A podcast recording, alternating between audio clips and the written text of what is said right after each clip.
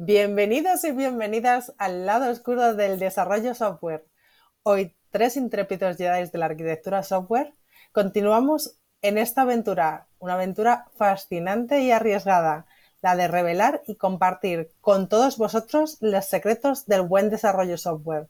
Somos uno de los tuyos. Nos encanta programar de verdad. Si te interesa mejorar tus skills de programación, picar el mejor código fuente y entender por fin dónde radica la verdadera fuerza del software de calidad, este es tu podcast. ¡Arrancamos!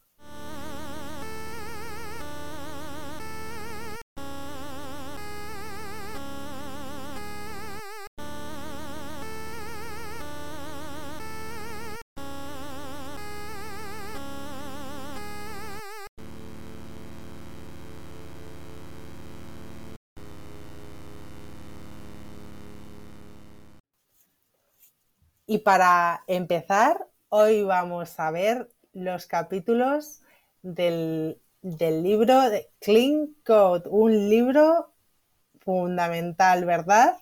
Maze Window. Estoy de acuerdo contigo, Rey.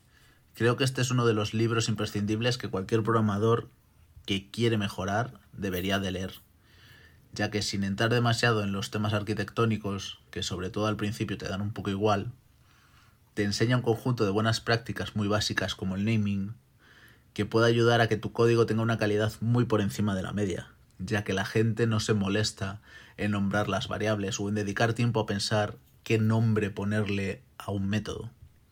Entonces, la próxima vez que pases por tu código, no tendrás ganas de matar a tu yo del pasado y además los programadores nuevos que entren no se volverán locos entendiendo qué hiciste en el pasado. ¿Y tú, Kylo Ren, qué opinas?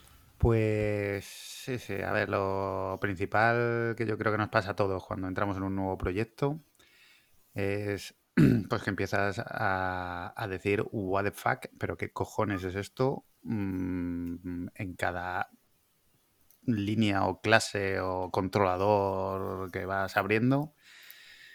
Eh, pues nada, pues vas ahí guatacafeteando entonces los WTF por minuto pues es eh, un poco la calidad del código a la que te estás enfrentando. Cuanto más WTF, pues es que peor, peor escrito está, más dudas te genera y, más te estás cagando en quién lo ha escrito, que puedes haber sido tú mismo ¿eh? hace una semana. Así que, pues, no sé, eh, Maze Window, ¿tú qué opinas al respecto? Pues estoy totalmente de acuerdo contigo. ¿Nunca os ha pasado a vosotros que habéis empezado a analizar un fragmento de código y por cada una de las malditas líneas pensabais que el error estaba ahí y ibais diciendo, pero esto, pero esto quién lo ha hecho, pero qué mierda es esta, pero por qué se está haciendo así, pero esta variable, ¿qué, qué almacena? ¿De dónde viene? ¿A dónde va? Y después de estar ahí un rato, dos, tres, cuatro horas, os dais cuenta que el error no está ahí, que realmente está funcionando correctamente, pero que has perdido medio día por la gran complejidad que se ha generado en un fragmento de código tan pequeño. Porque a mí me ha pasado y de verdad he acabado con ganas de querer pegarme un tiro. Es que además, no sé si estáis de acuerdo conmigo, chicos, que muchas veces cuando a lo mejor te incorporas a un nuevo trabajo y estás eh, pues por primera vez, ¿no? Enfrentándote al código de que han hecho otras personas. Aunque quizás no, estés familiarizado con lo que hace todavía tu, empresa, ¿no? No conozcas las reglas de negocio muy bien. Eh, pero si, si, el código está medianamente bien, ¿no? Eso es una de las mejores eh, onboardings que te pueden hacer una empresa, ¿no? Es decir, bueno, mm, eh, es una forma de aprender las reglas de negocio, de, entender mm, pues un poco lo que esperan de ti, lo que, lo que, el nivel de tus compañeros. O sea, yo a mí, a mí me ha pasado de es que no tener mm, ni puñetera idea de que iba eh, pues un software solamente leyendo pues sus clases de lo mal programadas que estaban. Es como, pero ¿qué está queriendo hacer aquí? ¿Qué está, o sea, sobre qué, qué, entidades maneja esto? O sea, ¿dónde está lo que me han contado a qué se dedica esta empresa aquí reflejado en este código? Y es, la verdad que desesperante. Pues sí, coincido, coincido totalmente. Hay eh, otro libro un poco más avanzado, el de eh, Arquitectura y Software, de, también de Robert C. Martin, del Bob. También dice que la arquitectura tiene que gritar eh, lo que está sucediendo y de qué va el proyecto. Entonces, en realidad, si no somos capaces de un vistazo de, de saber de qué va el proyecto, pues es que está mal escrito, seguro.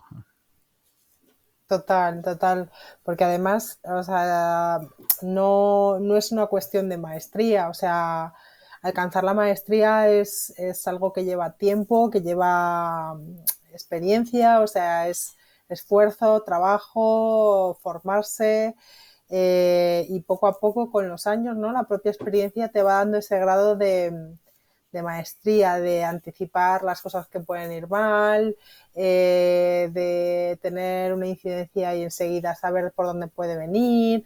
O sea, pero, pero hasta alcanzar esa maestría es verdad que puede pasar tiempo. No, eso yo pienso que no es una excusa para, para empezar a, a, hacer buen código desde el principio. O sea, quizás no eres una persona súper experta, pero, pero no, no, debería ser una excusa para, pues, para empezar a poner sentido común y, formación en, en, el código que estás desarrollando. Yo creo que además de la formación, lo más importante es la práctica, porque sin práctica no vas a llegar a nada. Da igual que conozcas todos los patrones, que conozcas absolutamente cualquier cosa teórica de la informática, que si no lo aplicas y no te pegas con cabezazos contra un muro intentando mm, aplicar tus conocimientos teóricos en el código, nunca vas a llegar a nada. Creo que es importantísimo equivocarte, intentarlo, volver al tirar código, volverlo a borrar, refactorizarlo, hasta que seas capaz de plasmar todos tus conocimientos teóricos en la práctica. Totalmente, o sea, en eso, en eso coincidimos. Yo creo que los tres, o sea, en ningún caso la formación se entiende desde un punto de vista teórico, o sea, y más en la programación, tienes que programar mucho y dedicar muchas horas y mirar tu código y leerlo y releerlo y tirarlo y volverlo a hacer para, para, para que esa formación teórica eh, vaya cogiendo pues consistencia y se materialice pues en, ser un programador, una programadora de calidad. Pues sí, yo también coincido. Y hablando ahora un poco sobre el código los y los programadores, eh, ¿creéis que desapareceremos o no en un futuro? Pues la verdad que ahora mismo hay muchísima incertidumbre y muchísima preocupación entre los programadores. Yo tengo varios amigos que están preocupados, pero también hay esa incertidumbre en otros sectores.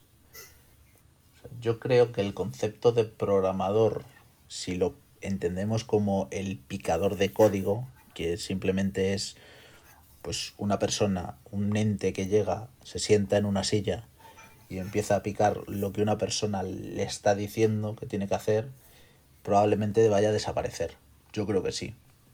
Pero que nuestro perfil de programador evolucionará a tener un rol más de arquitecto, explicándole al sistema lo que tiene que hacer y de revisar si lo que ha generado es correcto. Porque al final siempre va a haber alguien que le tenga que dar las instrucciones a la máquina para que lo haga bien. Entonces, yo más que miedo, creo que el futuro está lleno de posibilidades para nosotros, ya que no necesitaremos equipos enormes para poder desarrollar alguna idea que tengamos. Si realmente eres capaz de plasmarla a, una, a un sistema, a una máquina. Entonces, en resumen, yo estoy de acuerdo con lo que dice nuestro tío Bob en el libro, que comenta que nunca desapareceremos.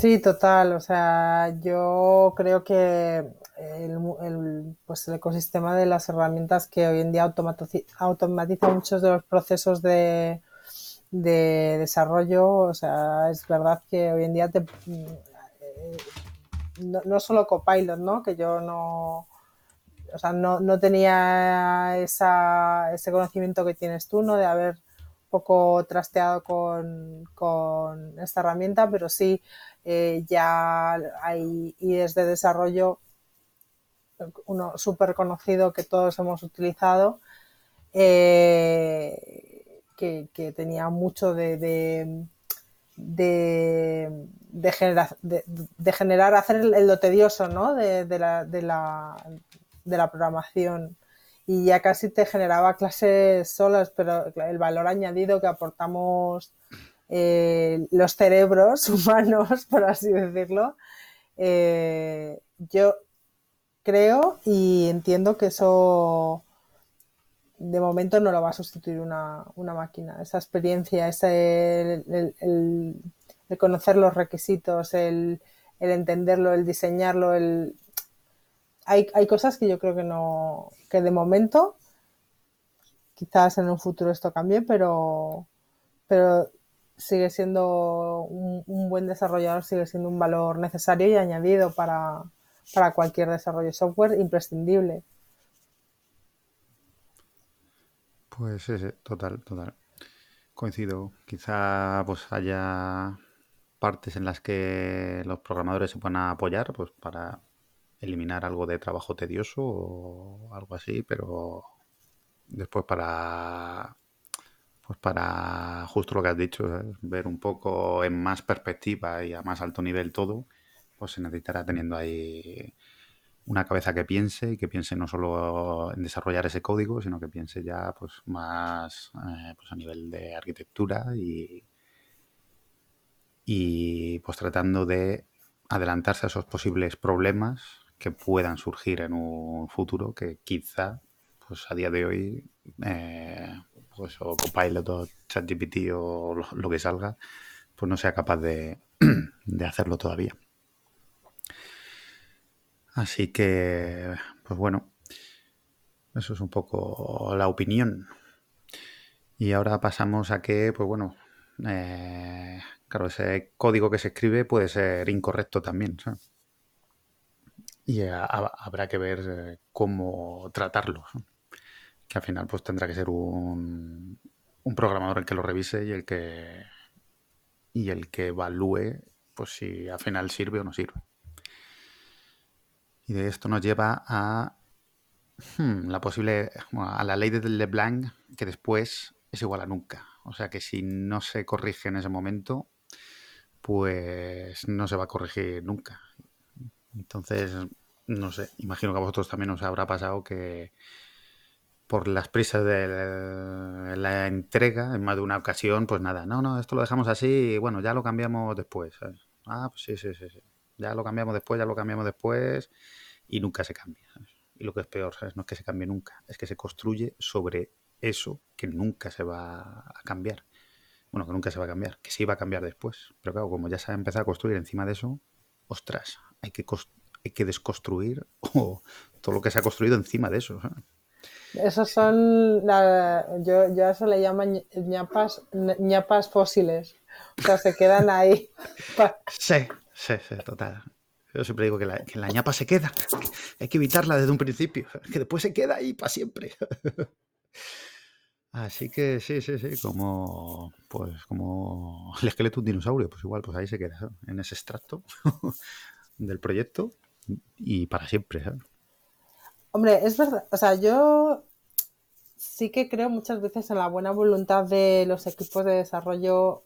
Todos hemos estado en alguna incidencia que había que corregir eh, un bug rápido y eh, pues por ejemplo el, no hacerlo pues le estaba suponiendo dinero a la empresa pues no sé me imagino imaginaos una web como Amazon caída eh, no sé 10 minutos, 15 minutos, cuánto dinero están perdiendo.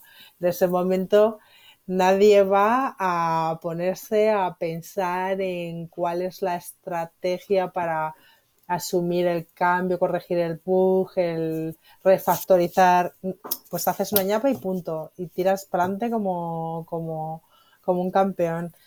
Pero sí que yo creo que los equipos deben invertir un tiempo de esfuerzo de desarrollo en, eh, bueno, por supuesto, en innovar, mejorar y refactorizar y ir barriendo coche escoba, quitando ñapas, quitando basurillas que se van dejando y que aunque tengan sentido en un momento dado, eh, no pueden fosilizar en el código fuente. Yo soy de los que opina que si hay que hacer un hotfix, se hace un hotfix, perfecto, se sube a producción corriendo, no hace falta ni cometearlo, te metes en el servidor si tienes todavía código legacy, entras, haces el fix en BIM corriendo y te piras. Y que, que empieza a funcionar y que los clientes no sufran tu problema, ¿vale? Pero que la tarea no se acaba hasta que está correctamente refactorizado y arreglado.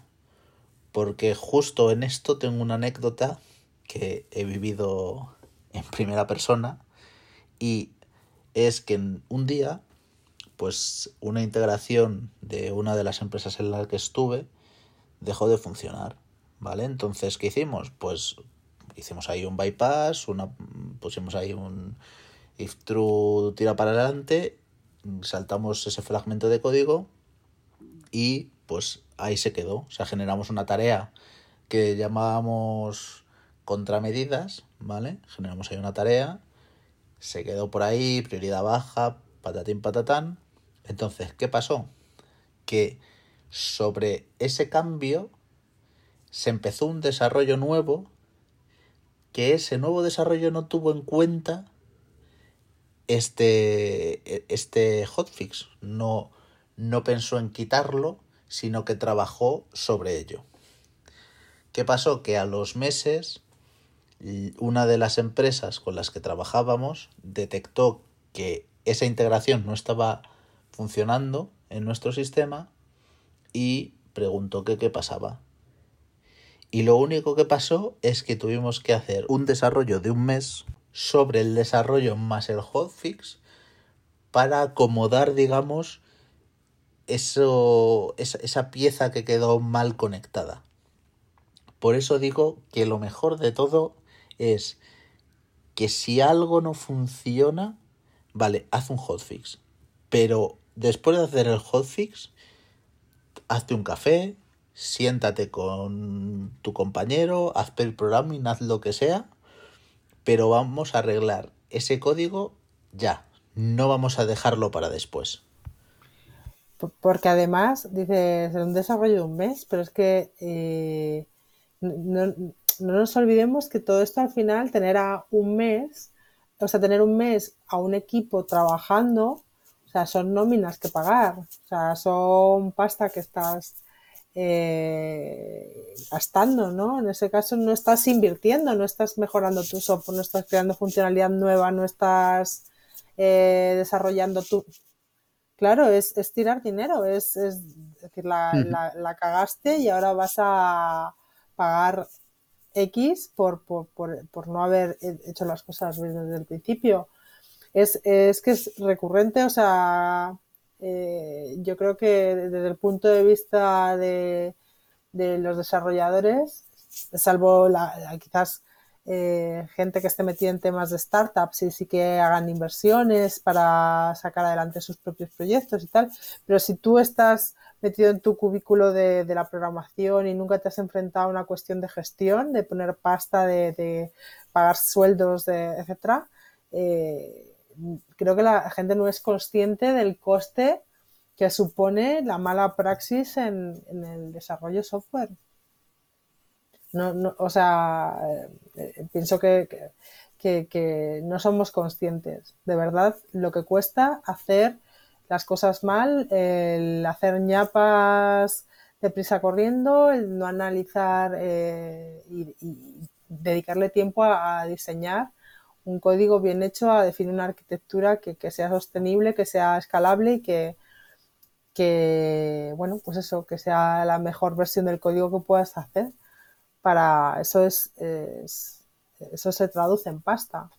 O sea, no sé qué pensáis vosotros. Pues sí, sí, coincido, Coincido plenamente, ¿sabes? Que pues está claro que para ciertos proyectos que se necesita velocidad, como pueden ser las startups o algún tipo de no sé, salida al mercado súper precipitada por alguna razón estratégica, pues bueno, pero si es un proyecto que se va a mantener y que se quiere mantener a la larga, pues ya no es solo la cantidad de, de tiempo que se va a invertir en crear una nueva funcionalidad porque no está bien las bases, sino que cada vez va a ser más complicado añadir nuevas funcionalidades, como salgan bugs, pues cada vez va más complicado. Y después que los equipos, pues los, programadores pues no van a estar especialmente a gusto, porque va a significar que van a tener plazos de entrega que no van a poder cumplir, porque todo se va a ir retrasando eso va a generar pues estrés en los equipos y, sufrimiento, malestar, tanto en los equipos como en la parte de administración como en el cliente. Entonces al final los proyectos se convierten en pues un campo de batalla ¿eh? entre unos y otros. Fíjate, eso que dices me parece muy interesante porque es que eh, yo lo he visto equipos sufriendo mucho donde el grado de rotación del personal era muy alto porque era tedioso. Afortunadamente nuestra profesión es una profesión donde no hay, no hay paro, entonces pronto tú estás en una empresa donde no hay más que mierda y mierda y estás todo el día, eh, bueno, pues eso, arreglando bugs, eh, pues en un ambiente estresante a causa un poco de pues este mal eh, pues mal software, mal funcionamiento, que haya muchas incidencias, que pues al final acabas yéndote, ¿no? puedes tener esa opción de decir, bueno, pues me marcho de esta empresa, ¿qué le supone eso también a la empresa, ¿no? Que la gente no trabaje a gusto y que no eh, tengan un ambiente donde, pues, pues al final es una, es una, es una actividad muy creativa. Habrá quien la ñapa le valga, o sea, trabajar en ese, con ese modus operandi, ¿no? De yo hago cualquier, cualquier mierda, tú págame mi sueldo, pero yo creo que no, yo creo que cuando te metes a, programar tienes también un, no sé, como un gusto por, por, por, o al menos nosotros lo tenemos, ¿no? El mejorar las cosas, hacerlas fáciles, hmm. eh, conseguir cosas chulas, ¿no? Entonces, si tú, o sea, montas los proyectos Mm, también invirtiendo en, que se hagan cosas bien, ¿no? También es una forma de retener el conocimiento y el talento en tu empresa. Y luego una cosa que también creo que un software que funciona mal es coste reputacional para una empresa, es decir, que tal o cual servicio funcione como una escopeta de feria o que te haga alguna pues alguna al final eso también es una manera de perder clientes. Yo creo que es un poco el problema de siempre. Al final, cuando contratas a la gente, no sabes si va a ser buena o mala, pero tienes que dedicarle tiempo, tienes que dedicarle formación, tienes que sentarte con ella a enseñarle, tienes que hacer determinadas cosas que en la mayoría de los sitios no se hace hay que invertir tiempo en educar a tu personal, en formarle. Y si hay gente que no vale, tienes que ser capaz también de despedirle, porque hay muchos sitios en los que hay gente que no vale, pero la tienen ahí porque no la quieren despedir. Y yo creo que lo importante de una empresa es invertir en hacer las cosas bien, en dedicarle tiempo a lo que realmente requiere dedicarle tiempo. Total, es como hacerse, o sea, eh, totalmente de acuerdo. Si no inviertes en, hacer las cosas bien, al final te estás poniendo una trampa a ti mismo, o sea, estás poniendo piedras en tu camino. ¿Y, qué pensáis vosotros de la actitud que pueden tener, o sea, ¿qué puede aportar un programador, una programadora con su actitud eh, ante, bueno, pues esta situación, ¿no? De un código mal hecho, un código que está, pues mal diseñado. Pues... No actitud, actitud con peno, actitud. Pues yo creo que lo que hemos dicho un poco antes, eh, que cuando entramos a un nuevo proyecto o incluso cuando envolvemos nuestro código de hace cierto tiempo, pues muy posiblemente ese código digamos, joder, pues esto está un poco regulinchi, ¿eh? porque esto podría estar mejor así, asado, no sé qué. Y al final parece que culpamos a todo el mundo, pero joder, es que hay veces que ese código es nuestro. Entonces, tenemos que ser un poco conscientes de que cuando nos cae un código entre manos, pues somos los responsables de ese código. Es verdad que habrá veces en los que tengamos más margen pues, para poder refactorizar ese código y dejarlo pues, más legible y, que exprese lo que realmente hace. Y otras veces que no. Es un poco esto de la ley bueno, de lo del Boy Scout, que una vez que pasas por ahí, pues si lo puedes dejar un poco mejor, pues mucho mejor. Entonces, pues bueno, aquí entramos un poco en, polémica entre, pues un poco lo de siempre, entre los plazos, que unos defienden ahí que, pues nada, esto tiene que estar en tal plazo porque sí, y, y otros, pues que siempre nos inclinamos, no siempre, pero la mayoría de las veces, porque al revés nunca pasa, eh, de que hay que defender un poco pues que ese código pues esté limpio y que haya tiempo para refactorizarlo, pues para que se entienda lo mejor posible, porque eso al final va a repercutir y que sea muy fácil de cambiar, que sea lo suficientemente pues maleable para que no pues para que a la hora de añadir nueva funcionalidad o modificar la que hay o o construir sobre ella, pues que no sea eso, pues eso, un dolor de cabeza o que se convierta en un fósil más. Yo creo que el mayor problema es la maldita burocracia de las empresas de organigrama, como las llamo yo, que es la típica empresa en la que está el director general con monóculo, que se va a jugar al golf con su amigo y cliente, se les ocurre una idea de desarrollo de dos semanas, porque lo necesita para tal día en concreto, eso termina escalando al departamento de análisis, que pues con el tiempo que te dan, a lo mejor te dan una F en una servilleta, o a lo mejor si tienen mucho tiempo te hacen una F de 3.000 páginas, y después eso se le pasa al señor Project Manager que le dicen, oye, tienes tres recursos y tiene que estar el proyecto terminado dentro de seis días. Entonces, ¿qué pasa? que al final los programadores son los que siempre tienen que correr, porque siempre están en el final de esa cadena. Entonces, siempre el, marrón les va a caer a ellos en ese tipo de, empresas. Entonces, bajo mi punto de vista, lo que habría que tener en todas las empresas y a lo que tendrían que pivotar todas las empresas es a tener una figura técnica, un CTO, alguien técnico, un equipo de arquitectura, lo que sea, en el primer nivel, para que ese análisis esté unido con el análisis técnico, sabiendo qué problemas se puede encontrar uno y para dar una fecha realista. Y por eso yo creo que las empresas más clásicas que tiran a ese tipo de empresas de organigrama tienen al final en su código más problemas que las empresas un poco más eh, desenfadadas, más modernitas, en las que digamos que el organigrama no está tan claro, pero el equipo trabaja mucho más junto, porque al final la parte técnica y la parte funcional se hablan, el tiempo no lo pone un cliente, sino te dan un tiempo, o sea, puedes analizarlo y después ya darás un tiempo, etcétera hay muchos intereses encontrados ahí y es difícil llegar ahí a un equilibrio. ¿eh?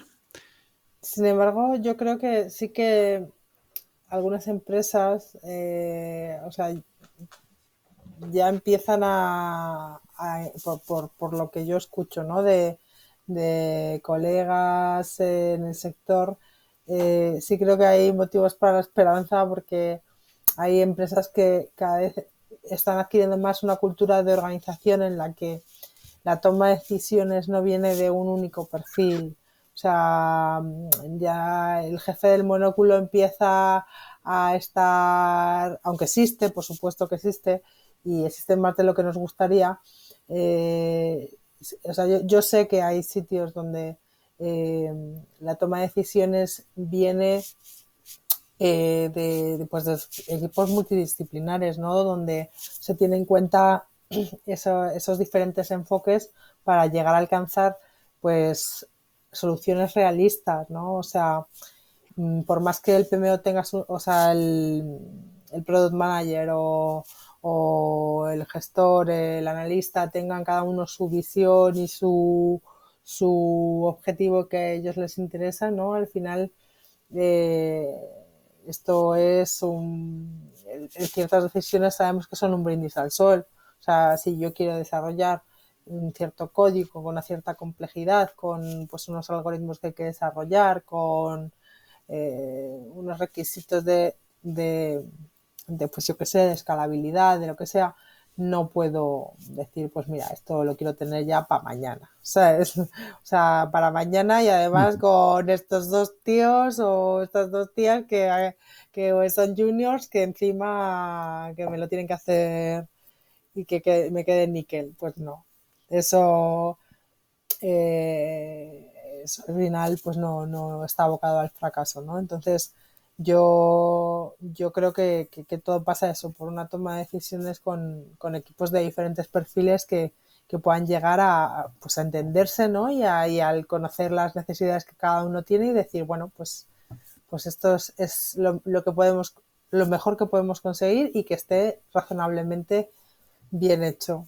Porque hablabais antes de refactorizar y de dedicar tiempo a invertir. O sea, seguro que os ha pasado encontrar eh, de pronto una lógica de negocio con cierta complejidad, con unas eh, bueno, pues procesos críticos que, dan fallos, que son imposibles de cambiar porque, bueno, pues, pues eso se han ido desarrollando el código spaghetti y, de pronto te encuentras que dices, vale, venga, pues sí, voy tengo tiempo, mi jefe me avala, voy a, a refactorizar. No hay test, no hay, ¿cómo, voy a empezar a cambiar esto si, si no tengo una red de seguridad, ¿no? Es como, ¿cómo voy a saber yo si esto funciona, sigue funcionando lo que, lo que tiene que funcionar? ¿Sabes? Cuando, cuando lo, cuando, cuando lo cambie. Pues ahí lo primero es echarle, echarle valor. Echarle valor, coger, haces tus test del código este asqueroso que tienes y después lo migras entonces, tras la migración, si todos los test pasan, por lo menos estás seguro de que funciona igual de bien o de mal que antes. Pero por lo menos ya tu código está mucho más limpio y fácil y bonito para meterle mano en las futuras ocasiones que sea necesario. Pues sí, sí. Y después hay otra cosa que. otras situaciones en las que me he encontrado que, pues bueno, pues mucha gente sabe apreciar lo que es el código limpio y lo agradece. Pero después cuando ellos programan, no te creas tú que hacen lo mismo o que tienen la capacidad. No sé si esto os ha pasado a vosotros también. Sí, totalmente, siempre. Siempre hay alguien que, que lo ve y dice qué chulo, no sé qué tal, pero cuando se pone qué bien está esto, tal, pero cuando se pone te, entrega pues, pues basurillas, basuras. O sea, eso al final es como, pues no sé, eh, me imagino, yo puedo, puedo reconocer, apreciar y, admirar y la, pues el arte de Picasso, pero no, cuando me ponga delante un lienzo no voy a hacer lo que hace Picasso, lo que hacía Picasso, pues es el mismo caso que, pasa en la programación. A mí al principio me pasó, me pasó que veía el código de un compañero que lo dejaba precioso, precioso, súper bien organizado, súper bien tabulado. Los arrays los ponía, que eso parecía, era maravilloso verlos, porque tenía los dos puntos en los arrays asociativos. Eh, en línea era increíble verle el código, espectacular. Ahora con los linter también lo tenemos mucho más fácil, eso hay que reconocerlo. Pero el gusto por el código bonito es algo que, no se debe de perder nunca. Sí, sí. Sí, sí, puede pasar. No, no a todo el mundo le pasa, pero es como, ostras. Bueno, pero ese, ese es el punto de partida para mejorar. Cuando tú, sobre todo, pues a todos nos ha pasado, y sobre todo al principio de nuestra carrera, ¿no? Eh, al final esto es lo que hablábamos anteriormente, la maestría, ¿no? Hay un factor de la experiencia, del tiempo, que, que va madurando, ¿no? Tu forma de trabajar, pero siempre que tienes que tener esa chispa de querer mejorar y, claro, al principio una de las una manera de mejorar es copiar a los que lo hacen bien. O sea, luego ya pues irás puliendo, irás encontrando tu, tu sello, tu sello de programador que, digas, joder, este código de puta madre lo ha hecho Mace Window o lo ha hecho Kylo Ren. Yo creo que tenía más valor cuando la gente programaba en BIM.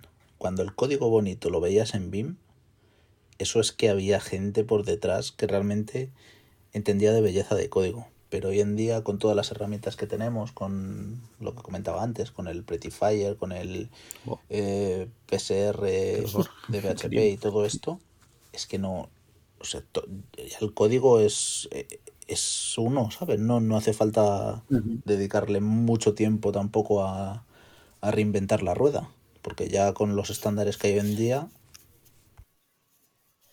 es que hoy en día, es verdad, volvemos a lo de la automatización de, la generación de códigos. Y es que hoy en día con lo que hay, si tu clase está asquerosa, es que eres un vago porque ni siquiera has utilizado el, el Beautifier. Eso es como que no te lo tienes que currar, que no tienes que ir tabulando, que es que es como instálate un plugin y lo, y lo, y lo, y lo maqueas por lo menos que se lea la clase lo dejas todo homogéneo, por lo menos cabronazo. Claro, eso, no seas vago, no seas vaga y, y, y, hazlo que ahora es más fácil que nunca. Ojalá cuando empezábamos hubiese todas esas todas esas, bueno, todo el ecosistema de herramientas que hoy en día apoyan la programación, o sea, hola, control de versiones, eso es, o sea, eso era un sueño, efectivamente. Total, total. Esto me recuerda un poco a la metáfora de las ventanas rotas. No sé si eran Detroit que obligaban ahí a, pues bueno, a una vez que una ventana de algún edificio estuviera rota, aunque estuviera abandonado, pues le obligaban a, arreglarla, porque una vez que la primera se rompía, pues la gente no tenía cuidado o, se animaba a romper otras, entonces al final eh, caía todo en ruinas. Y es un poco lo que le pasa al código, que si entras a un proyecto y estás ahí un poco que ves que no está cuidado, ah, pues es que no te dan ganas de cuidarlo igual, Te dicen, es que está todo hecho una guarrería. Pues nada, pues hago aquí yo otra guarrería y ni se va a notar. Pero claro, eso hay que evitarlo, hay que evitarlo y a veces pues es duro. Pero bueno, entonces, no sé, a vosotros os ha pasado, pero yo imagino que a todos en nuestros principios, entre que no tenemos mucha experiencia y no sabemos eh, reconocer ese código limpio, pues hacemos las cosas como podemos. Claro, eso deriva en que el que viene por detrás, pues o tiene mucha pasión por hacer un buen código o, o, TOC, por hacer un código, o, si no, pues se va a quedar como está.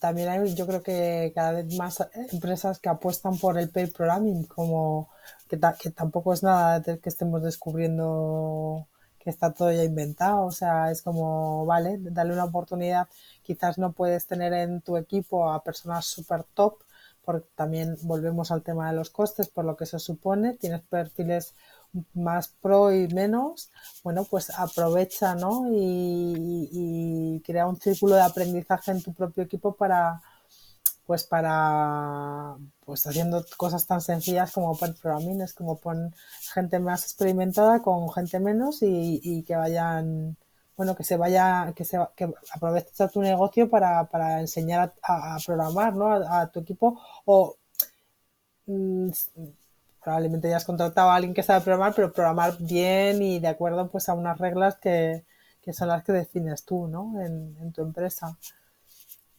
No sé, vamos, eh, a mí me gusta mucho hacer pair programming, creo que se aprende muchísimo, creo que surgen ideas nuevas, que se discuten cuestiones, pues porque tú ves esto así, porque tú tú no lo ves, no sé, que se puede llegar a cosas muy chulas. Entonces, ya no, no, creo que sea una excusa el ser un junior para, para no, no empezar a, a destacar, ¿no? A, a intentar hacer las cosas bien es que el pair programming es lo mejor que se ha inventado. ¿eh? Sí, es enriquecedor. Es que es enriquecedor. Es algo tan sencillo como sentarte al lado de alguien y mirar código y, y comentar y qué te parece esto, cómo lo harías tú, por qué lo estás pensando así, por qué no tal, pero no te das cuenta qué tal. Y eso, bueno, bueno, es que eso, eso es que luego te vas a echar una caña y ya te vas a casa contento, ¿sabes? Sí, sí, te vas con una sonrisa de oreja a oreja. Es que el pair programming para los onboarding del equipo es la leche. Porque ya no solo que aprendas el código y te enseñen un poco cómo está organizado, sino que también haces unas migas con gente del equipo por estar todo el día con ellas, que es buenísimo. Toda la semana. es lo que, o sea, es lo mejor que te puede pasar cuando entras a una empresa. Y que te den un proyecto que esté medianamente bien hecho, porque ya vas a, o sea, la, vas a aprender súper rápido de qué va la, pues eso, las reglas de negocio, eh, un poco las reglas de estilo, de, cómo, cómo hacer las cosas, y luego un que te den un compañero, una compañera que te cuente, que te ponga en contexto, que te enseñe las clases, que te explique, eh, bueno, pues un poco pues la, la, la chichilla, ¿no? De, la programación en ese sitio ya está, no hace falta liarse la cabeza con tazas y mochilas y agendas y no sé qué. No, el mejor onboarding en una empresa es el programming y un buen código. Yo lo dejo aquí dicho. Lo firmo yo. Totalmente. Bueno, chicos, pues madre mía, que nos ha dado muchísimo muchísimo de sí estos primeros temas del libro de Clean Code, eh, pero hay mucho más. O sea, yo animaría a nuestros oyentes que se conecten a los próximos capítulos porque nos quedan temas súper súper interesantes como el naming. El némesis de Kylo Ren. Dios. Eso, eso es solo una carrera. Podría ser solo una carrera. No vamos a crear hype, pero eh, venga, un poquito sí, pero es que tenemos un experto uh, y además un gladiador del naming. No, no es un no es un Jedi, es un gladiador directamente, ¿verdad? Sí, sí, sí, sí. Joder. Sí, yo, pa, para mí es una de las cosas. Ay, junto con la comunicación efectiva y eficiente entre las personas, que es lo más difícil que hay, nombrar a las cosas. ¿sabes? Es increíble, ¿sabes? Y la de vuelta. Ya se ha puesto nervioso. Sí, sí, sí, trago hasta saliva. Ay, Dios mío, ¿sabes? O sea, se nota mucho sufrimiento ahí detrás. Muchas horas de sufrimiento y de dolor mental, ¿verdad? Me tiréis de la lengua, por favor. Pues si os parece Kylo Ren, Mace Windu lo dejamos aquí, dejamos nuestro segundo capítulo e invitamos a nuestros a nuestros intrépidos futuros Jedi del desarrollo software a, a, que nos escuchen en el siguiente capítulo. Eso es, eso es. Me parece bien. Pues nada, bien. Hasta el próximo capítulo. Eso es. Muchas gracias por prestarnos vuestros oídos una vez más. Hasta luego.